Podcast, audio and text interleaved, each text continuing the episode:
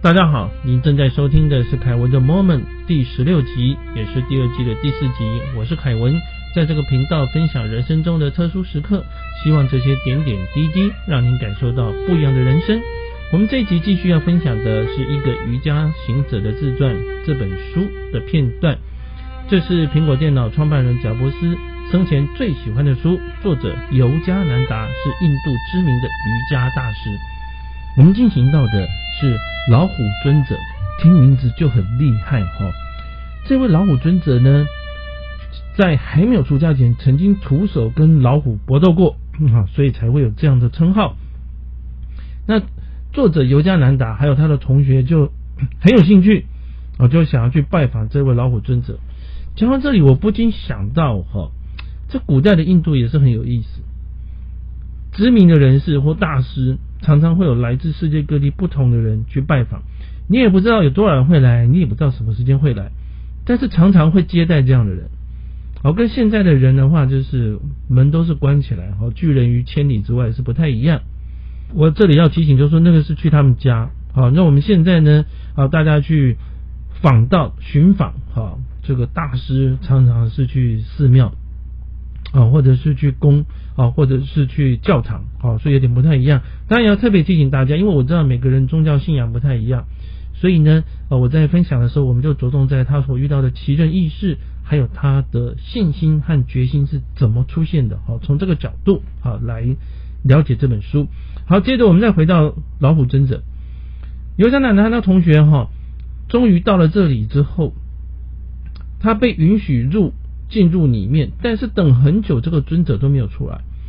不过印度有一个不成文的规矩，求法者的话要有耐心，因为这个师傅都会试探说来的人有多渴望见他。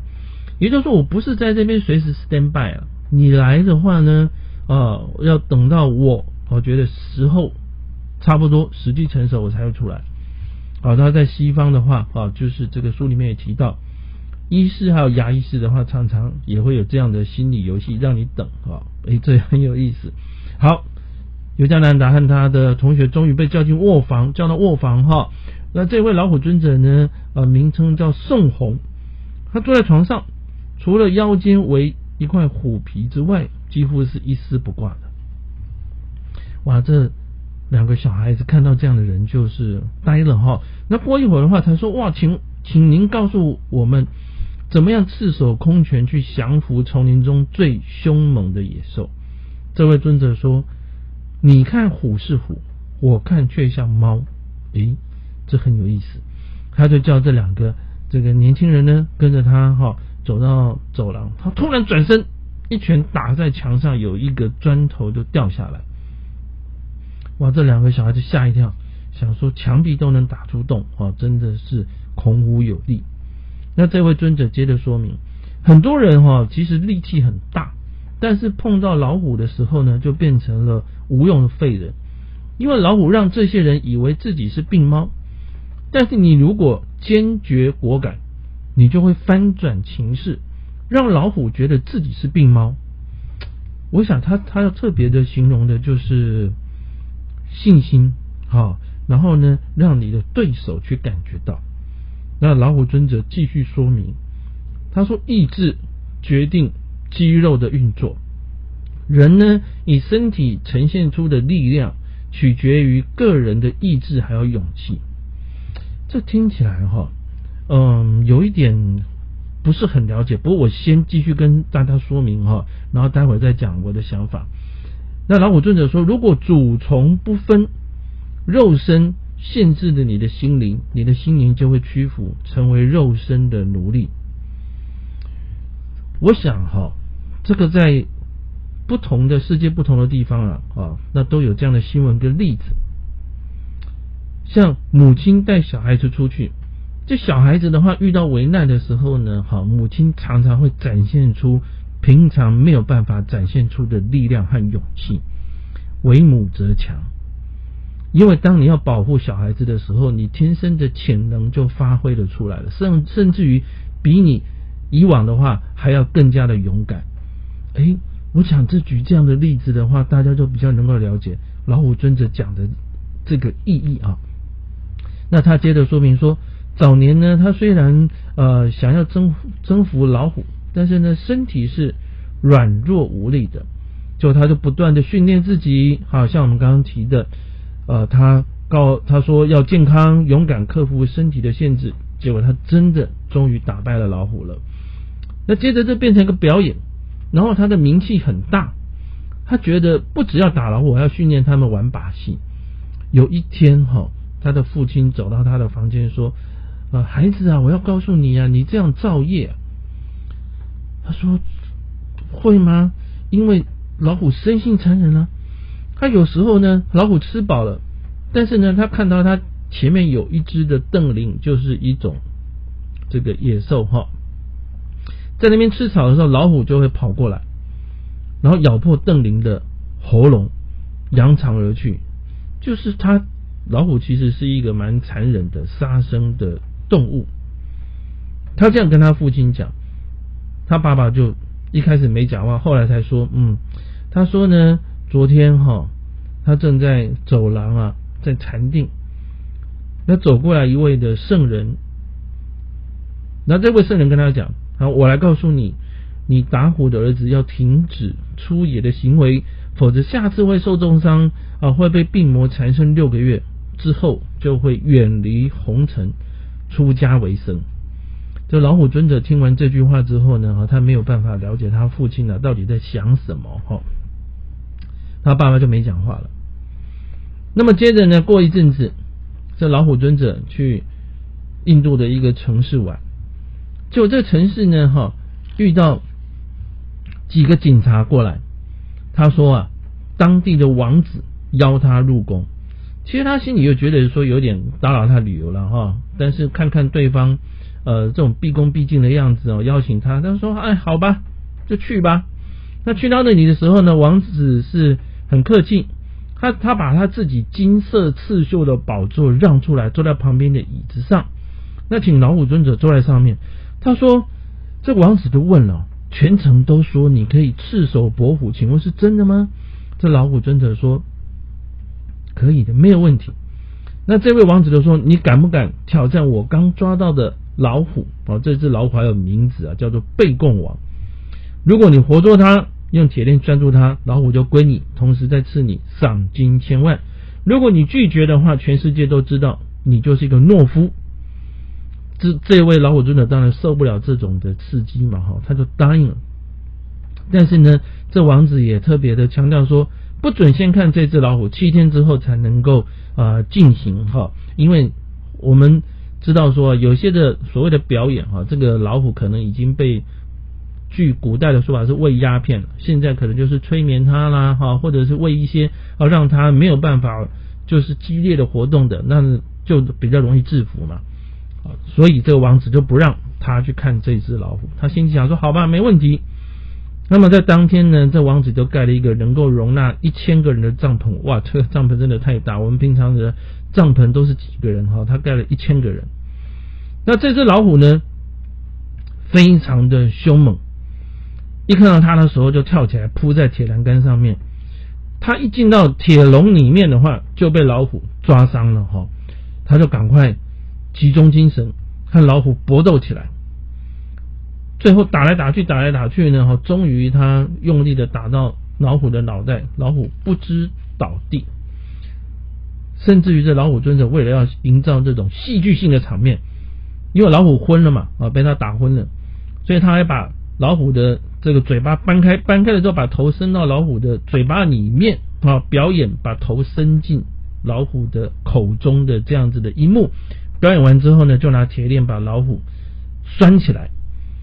他一转身走向门口呢，突然之间这只老虎醒过来啊，而且把铁链挣开，把它扑倒，所以他背又被抓伤了哈，又跟老虎展开搏斗，打了半天，终于把这只老虎打到半昏迷，这次小心翼翼的离开。哇，旁边围观的人都觉得他好厉害，身手真好。那么他在离开的时候呢，那位的。王子啊，并没有像他来的时候一样的这种非常的尊敬他，可能是因为他打败了他的老虎了哈，那这位老虎尊者离开了之后呢，真的在病床上面躺了六个月。他爸爸来看他，他跟他爸爸忏悔，他说：“当初你讲的话是真的，这位圣人讲的是真的，好，希望能够见到他。”而没想到一天呢，这位圣人真的来了。他说：“你驯服了很多老虎了，跟我来。人类心灵丛林中无知的野兽，我来教你怎么驯服。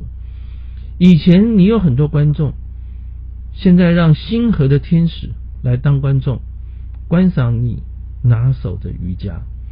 这位师傅就带着他到喜马拉雅山开始练瑜伽。那这一位的老虎尊者啊，就走上了出家的灵性的道路。哈，我想这个是一个非常特别有意思的故事。当然，我们要想说，哎。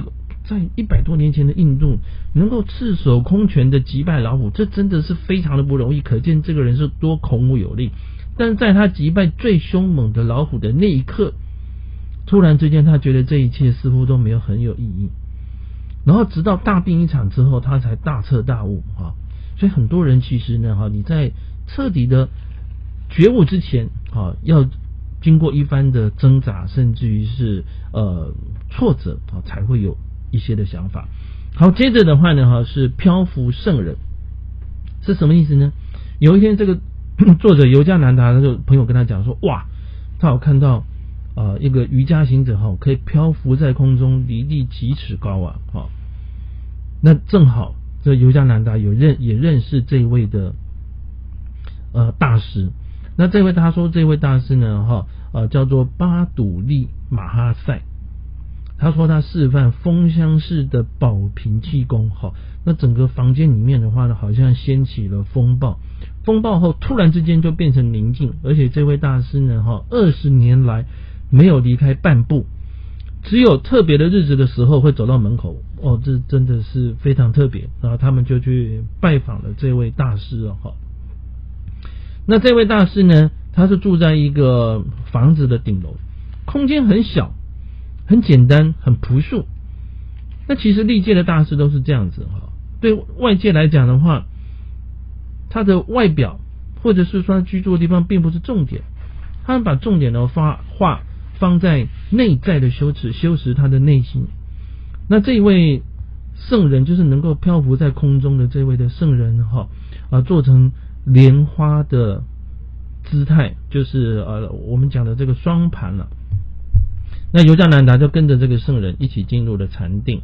这圣人说呢：“你进入禅定，但是你没有进入阿努哈瓦。”各位，这个阿努哈瓦呢？哈，他的书后面的话啊，他有做一个解释。他说：“真正看到上帝，当然我们要这个地方要提了哈。这里所讲的上帝呢，哈呃，可能跟其他的宗教讲的上帝啊，因为我不是宗教的专家啊，所以我没有办法。”就特别的说明，但是因为他都称呼叫上帝，就是他们本身啊教派里面最高的这个神。那这个圣人就跟他开个玩笑，他说哈，他拿一些芒果给尤加南达吃。他说一般的人比较喜欢吃瑜伽，胜过于禅定瑜伽。其实他开的这个玩笑，他的意思是说呢，你看瑜伽讲的是。吃瑜伽，你吃一个东西是跟食物合一啊，就食物进到你体内嘛。那禅定瑜伽的话呢，哈，所讲求的境界是与神合一。好，简单的讲，他讲的是一个幽默的比喻啦，哈。大家比较喜欢吃东西，然后比较对如何去了解啊你的灵性哈，或者是神哈，那么比较没有很大的意义。那这位的圣人他跟他说呢，哈，有一有一些。人哈从美国呢对瑜伽有兴趣哈，他特地写信来，那写信来的话呢，我希望他有一天呢，哈呃可以去了解指导他们。那他也回复就说呢，哈瑜伽的知识就像日光一样哈是没有分别的，任何人都可以接受的。那这位的大师呢，就是呃巴杜利马哈塞哈，晚上他会有这个弟子来啊，那尤加南达也在旁边呢，陪他陪到弟子来哈。那他比较特别的呢哈，他还会分享好就是一些的预言啦、知识啦，然后呢，他在呃他的背景的故事，这位巴鲁一个背景的故事呢，哈，其实小时候是家财万贯的，那他就舍弃了他的家财，哈，专心的修炼瑜伽。那么有有些弟子说，哇，上师您真的是呃太了不起了，哈，还舍弃了财富和享受，寻求真理教导我们。这圣人有点不太高兴了，哈。他说正好相反，进入宇宙无限喜乐的国度。丢掉几个没有价值的卢比，那有什么关系呢？因为有些凡夫俗子为了世俗的玩具，牺牲上天赐予的无价的财富啊！这位圣人哈，他所强调的，他认为世俗的财富其实呢并不重要啊。那但是上天给我们一个机会啊，去了解真正的内在的喜悦是什么啊？这个是。非常特别的情形。好，那在这一位的上师哈，就是这一位能够漂浮在呃空中的圣人呢，哈呃，他甚至于呢，在作者尤加南达哈要到西方世界之前呢，还就跑求他加持。那这位上师也特别跟他讲，他说呢，去美国带着印度的千年的宝藏做你的盾牌，胜利在望，远方尊贵的人将会非常喜欢的接待你。那这是他跟这位漂浮圣人哈啊所来往的一个描述和经历。不过在书里面没有特别提到说他怎么样看他飘起来。但是尤加南达以前啊也曾经了解过说呢哈，他说瑜伽行者只要学会调息法，控制呼吸，身体就会失去粗糙的力量，得以上升。或者是能够像青蛙般的上下蹦跳，嗯，这个呢，我就很很，因为我自己不会飘啊，所以我也没有办法跟大家解释说是不是真的啊。很多人想说一定是假的了哈。那当然也有的，也有些人说，呃，有一些魔术师用道具啊，可以做做到在这个空中漂浮。但我想说，一开始就跟大家讲，这本书它有趣的地方讲的是一百多年前的印度。很多东西呢，我们也没有办法去做真正的验证，所以您不妨把它当成是一个有奇人异事的书来看。